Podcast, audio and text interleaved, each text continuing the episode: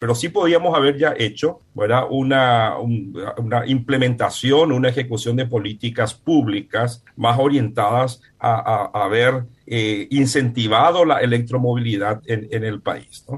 Pero desde el punto de vista de implementación de políticas para independizarnos más del petróleo, realmente nada o muy poco se ha hecho en, estos últimos meses y en la gestión eh, actual del gobierno. En realidad, algo se hizo, pero muy poco, ¿no? no se adelantó de manera efectiva. ¿no? Entonces, al salir del mercado o al, estar sufriendo las retaliaciones debido a la guerra en Ucrania, entonces estamos al, sacar un, un, player importante en el mercado, es obvio que van a existir problemas de, abastecimiento. No existe ningún otro país que pueda cubrir eh, esa, ese vacío que, que, que, está dejando Rusia. ¿no?